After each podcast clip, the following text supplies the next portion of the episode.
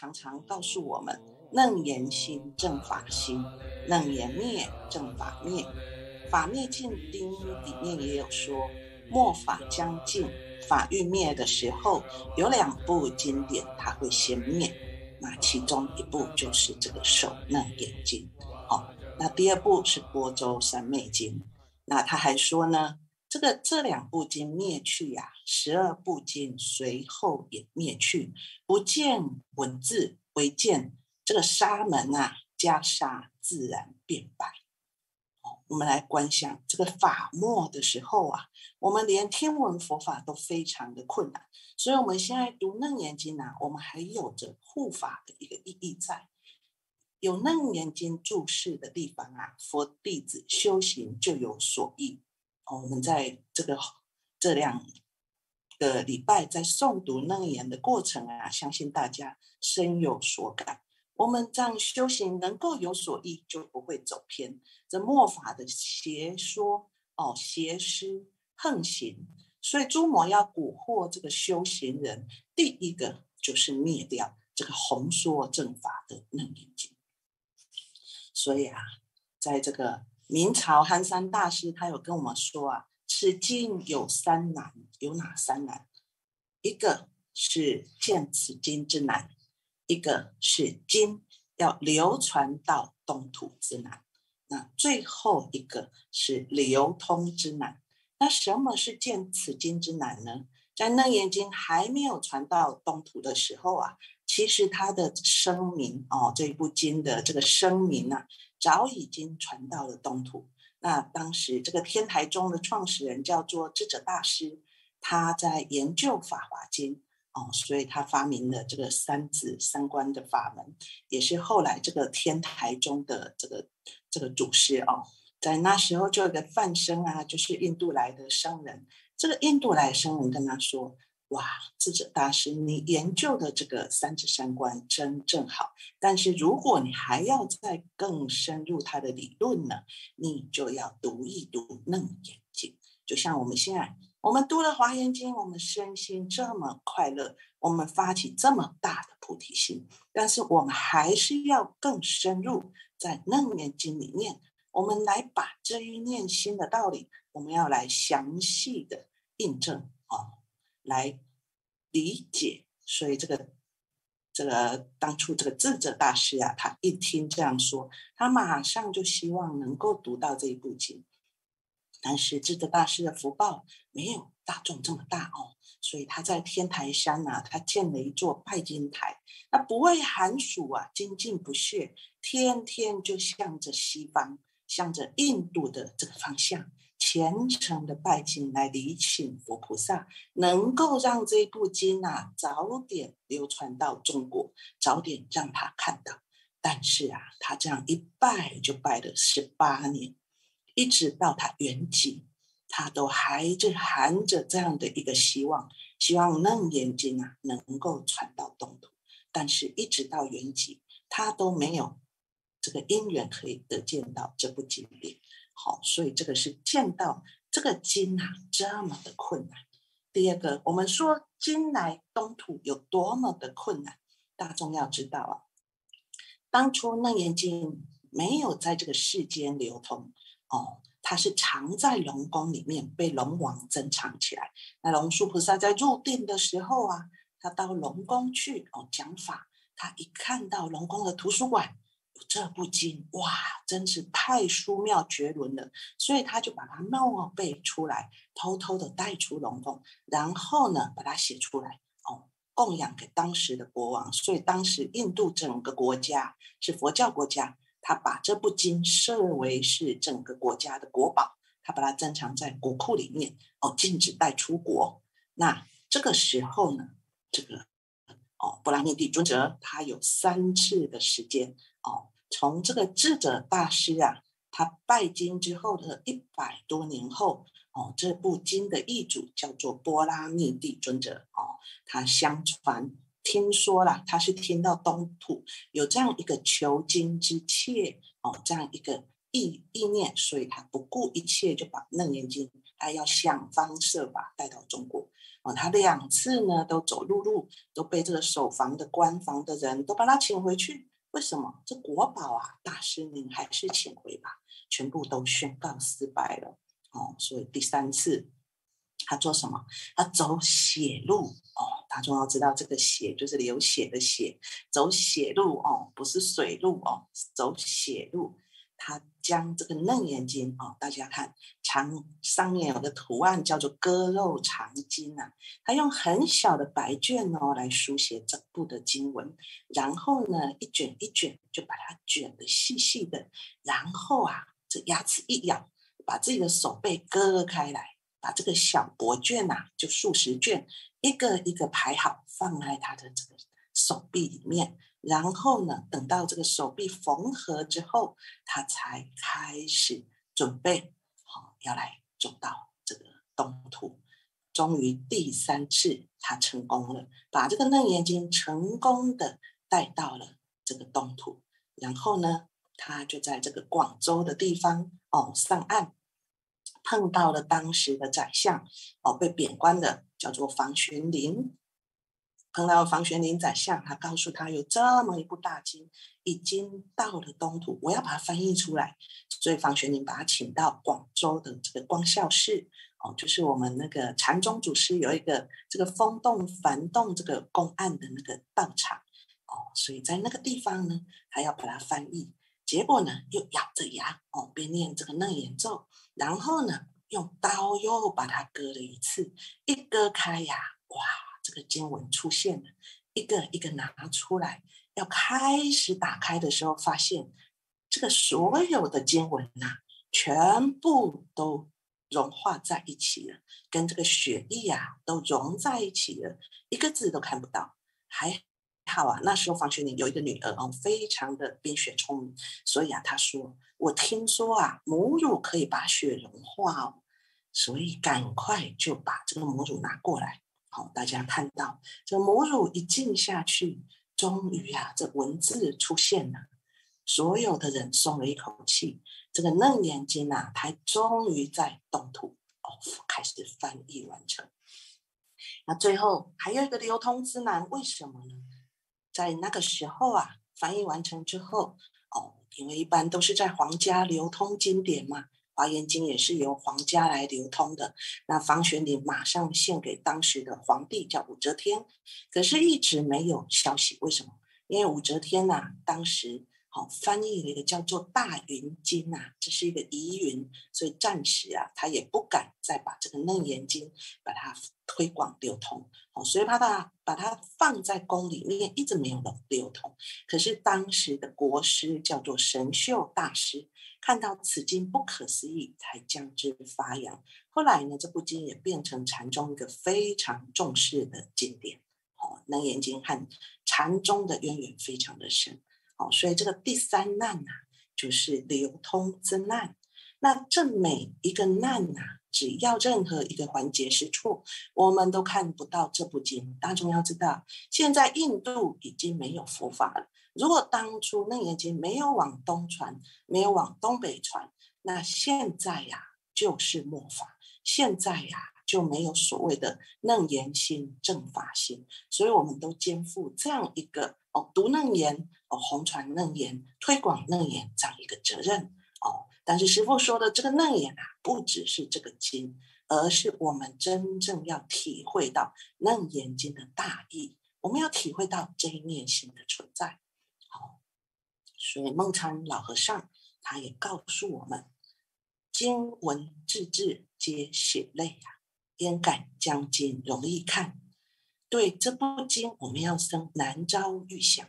更要生一个感恩想，所以师父希望我们一起来诵持纸经，而且要发把这个经典啊，借着我的手、我的口，能够往下流传，让这个正法能够在哦向下流传下去哦。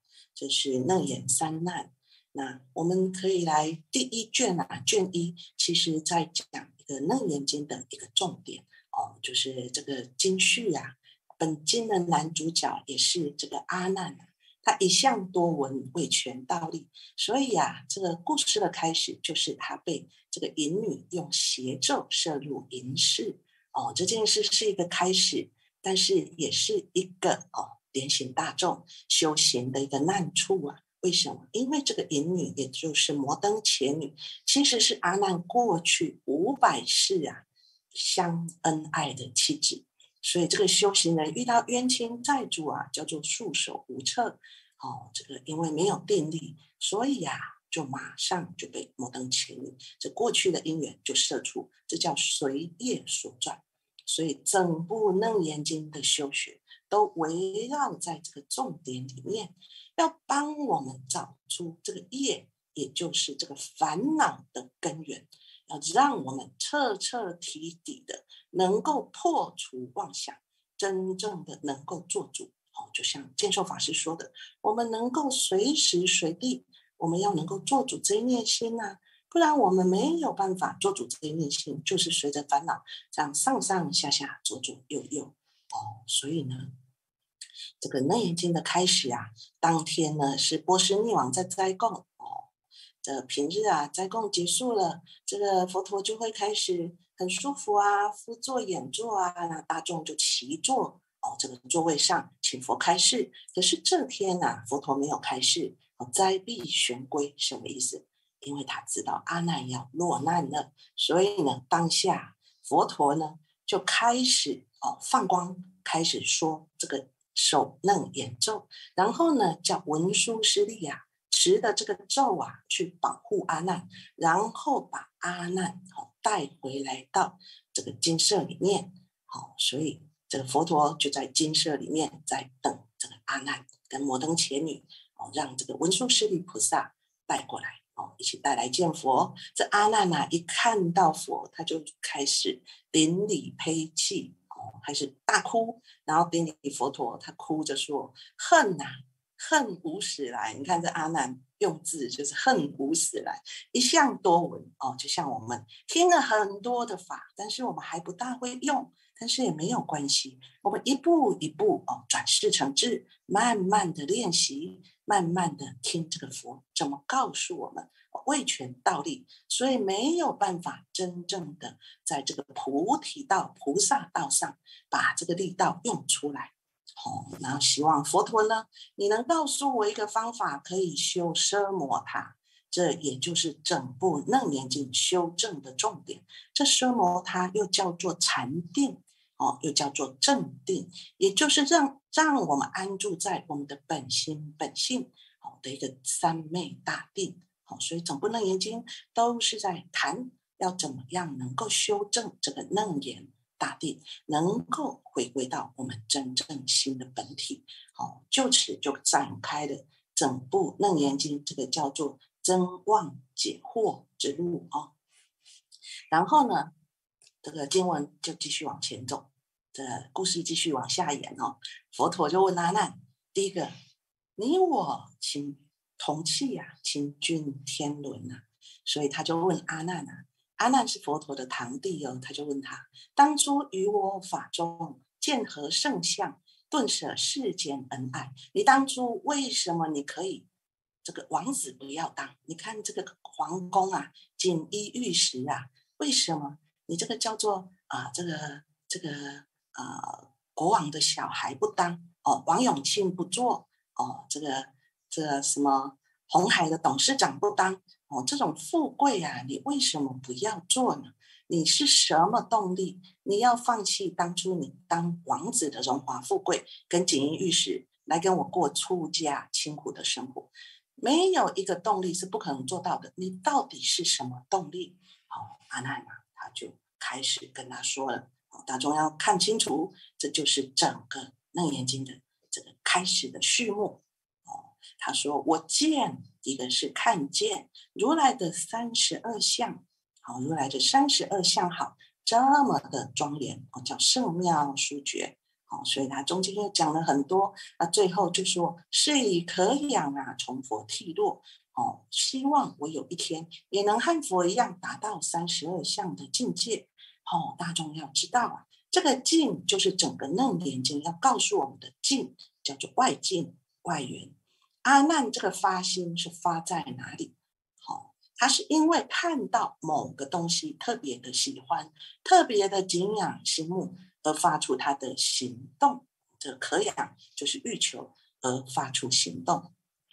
这种由外境的好跟坏、美跟丑、好啊善跟恶所引申我们出来的行动啊，哦，就是所谓的欲和求，就是楞严经不断要告诉我们的这个外境所引起的心的作用，叫做攀缘心。如果我们这一念心依着这个外境来修行，那这一念攀缘心啊，始终都是生生念念轮转不休啊。所以啊，我们要清楚什么是攀缘心，也就是所谓的妄心。哦，这攀缘心，它是外境生，它就生；外境灭，它就跟着随灭。它随着这个境生境灭呀，在心里面无始流转。所以佛陀就说，一切众生从无始来。生死相续，皆有不知道这个常住真心性净明体。哦，常住真心，好，真心在这里。好，性净明体，而用诸妄想啊，持想不真，故有轮转。用这个妄想，哦，持想不真，故有轮转。我们就是因为真妄不能清楚明白，所以我们都错乱修习。好，比如说阿难，他见佛的三十二相好，所以他发心出家。那如果这三十二相，也就是这所谓的外界因缘消失了，那是不是阿难就不出家？他也发不出真正修行的心。所以，我们修行啊，如果一直依靠攀缘心跟外境，这外境一改变，心就跟着改变，那我们就永远流转不休，永远找不到真正的菩提智心，也是这一念真心的所在。所以啊，这边师傅让大众来做一个观哦。是谁在骗我？哦，这外境变，心境有没有变？现在看看你的心，看到什么？哦，这是一个港星哦，年轻的港星哦。第一个眼睛看到哇，年轻的港星没有错。好，再来呢，下一个哦，看看你的心哦。哇，吓死人！这一个是徐少强二十一岁的时候，一个是徐少强六十九岁的时候。大众看，这是同一个人呐，但是在刚才当下，你心的感受是不是完全的不同？你看我们心跟外界的缠缚，这个眼睛看到境改变，心马上改变，而且这个速度之快呀，比这个航空母舰呐，这个太空梭啊，完全的光速还要再快。所以你看，这就是楞严经，佛陀一直要想办法让阿难知道了。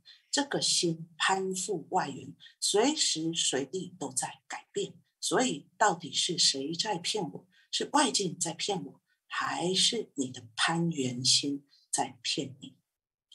那我们看下一章。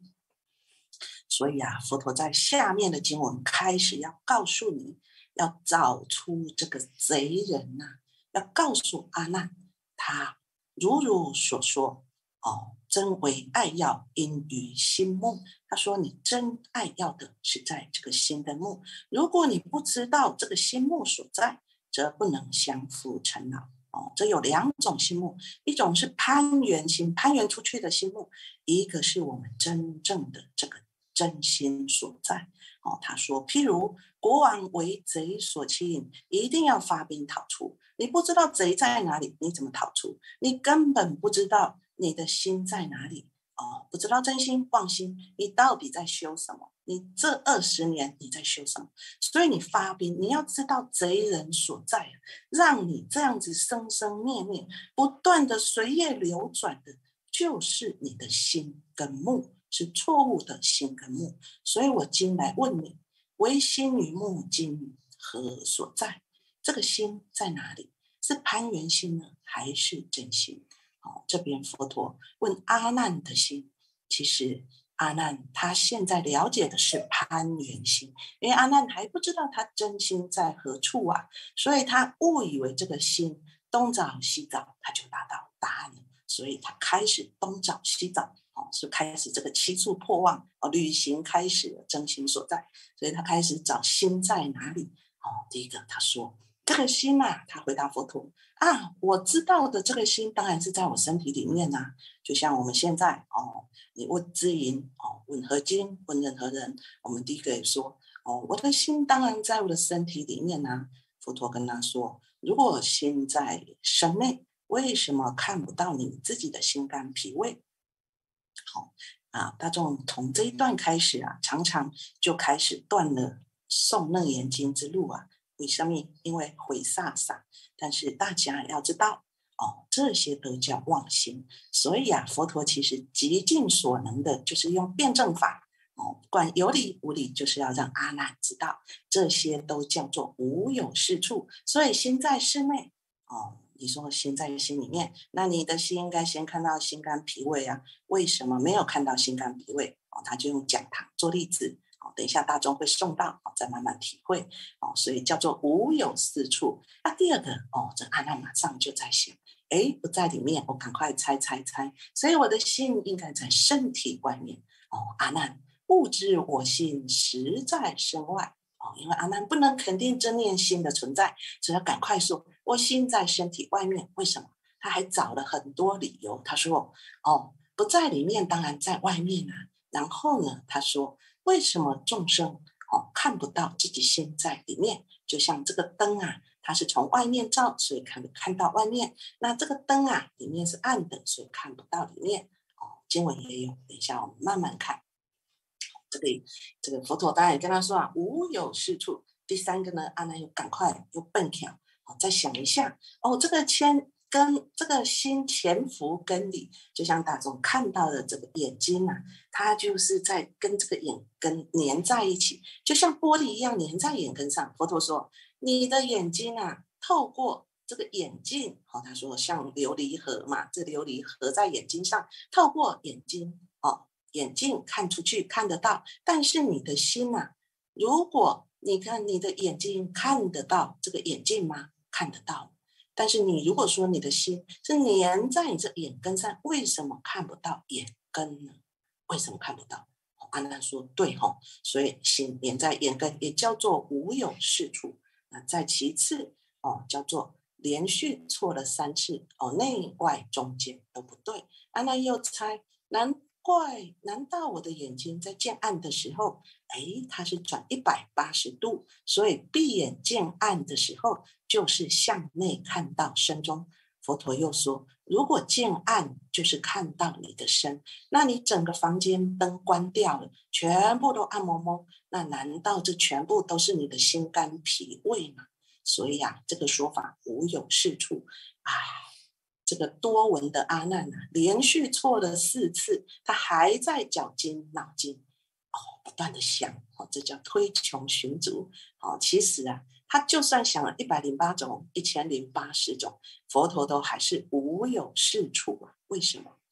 这里有一个重点，就像禅宗啊，常常告诉我们：未开悟前，如上考妣呀，到处找心啊。都找不到，好，所以这个在这个慧可大师，他不是跟达摩祖师来求心吗？请这个达摩祖师帮他安心。达摩祖师说：“你找啊，找得到我就帮你安。”好，所以未开悟前如上考妣，因为我们根本不知道这念心在哪里，所以禅宗的参话头也是在找这一念的真实心。好，参话头。常常有人都会错意，参错他的意思，参话头误为父母未生以前的本来面目。很多末世的人，就像阿难这样，叫做乱乱参，乱乱找。为什么？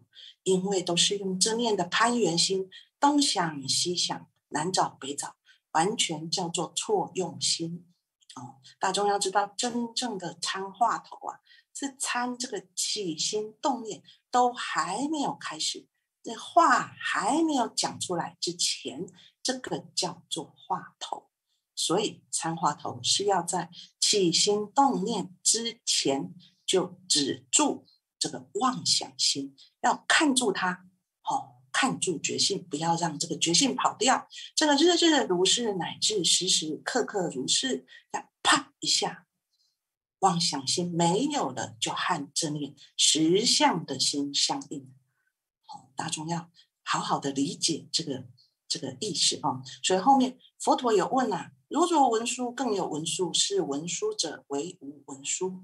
这文殊是一个名字名相，只要我们有这个名字名相一出现，我们当下其实就落入了攀缘心之用啊。所以大众。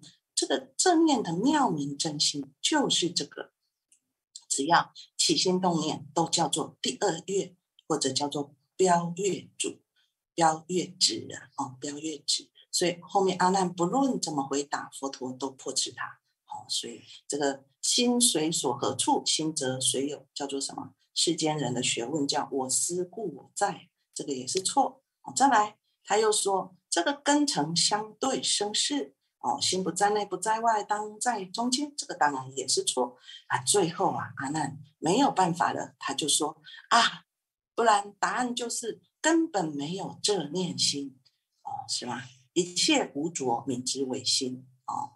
我什么都不要着了，就没有心了哦。当然，这个经文告诉我们，这佛陀啊还是说错哦。所以禅宗说，这个起心动念，动念乖真。乖就是没有的意思，只要你起心动念了，你这一念心呐，你就有了这个根境相对哦，所以你要去维系的揣摩。所以这个七处破妄到最后，阿难发现他怎么找佛陀都说这不是你的心，所以这个呃，很多人在读这个卷一的时候啊，一开始就被七处真心来打败哦，都是一个花狗狗。哦，你看心在内，心在外，心在中间，心不定。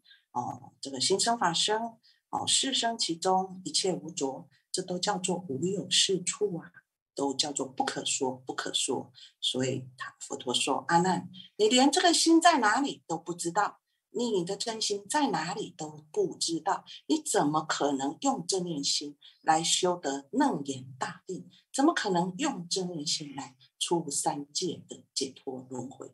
哦，找了半天都在找妄心，到底哪一念心才能带我们走出生死轮回，就路回家，找到真正回家的路？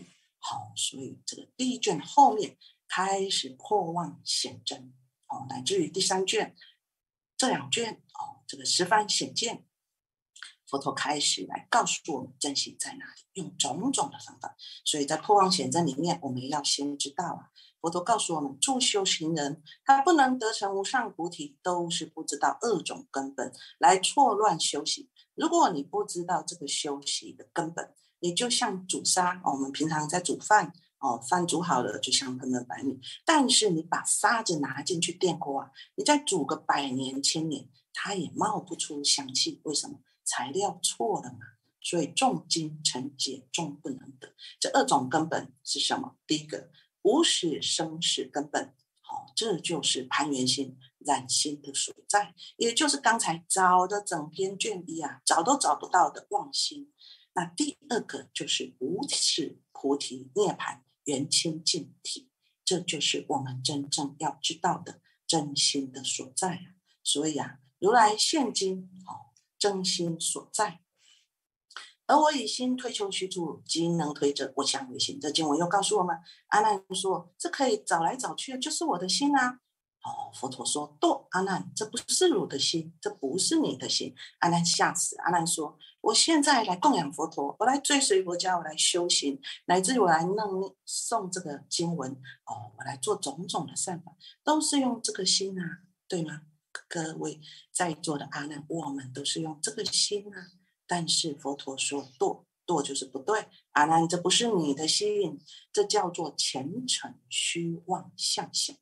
因为这个前尘虚妄相想啊，破汝真性，所以你从无始以来一念无明开始，到现在你都叫做认贼为子啊，失汝原常，所以才会轮转不休，轮回不已呀。所以你今来听我的法。因为声音而有分别，你纵灭一切正见闻觉知，内守有显，就是你这些见闻觉知，你所有的感官都关起来了。你以为你这里面就是你的心，这还是法尘分别意识，这不是你的心。这时候啊，阿难跟诸大众默然至视，哇，真的是一下子把他由色身香味触所建立的世界，一下子佛陀全部打破。所以啊，明天我们要来找看看，这佛陀告诉我们的真心在。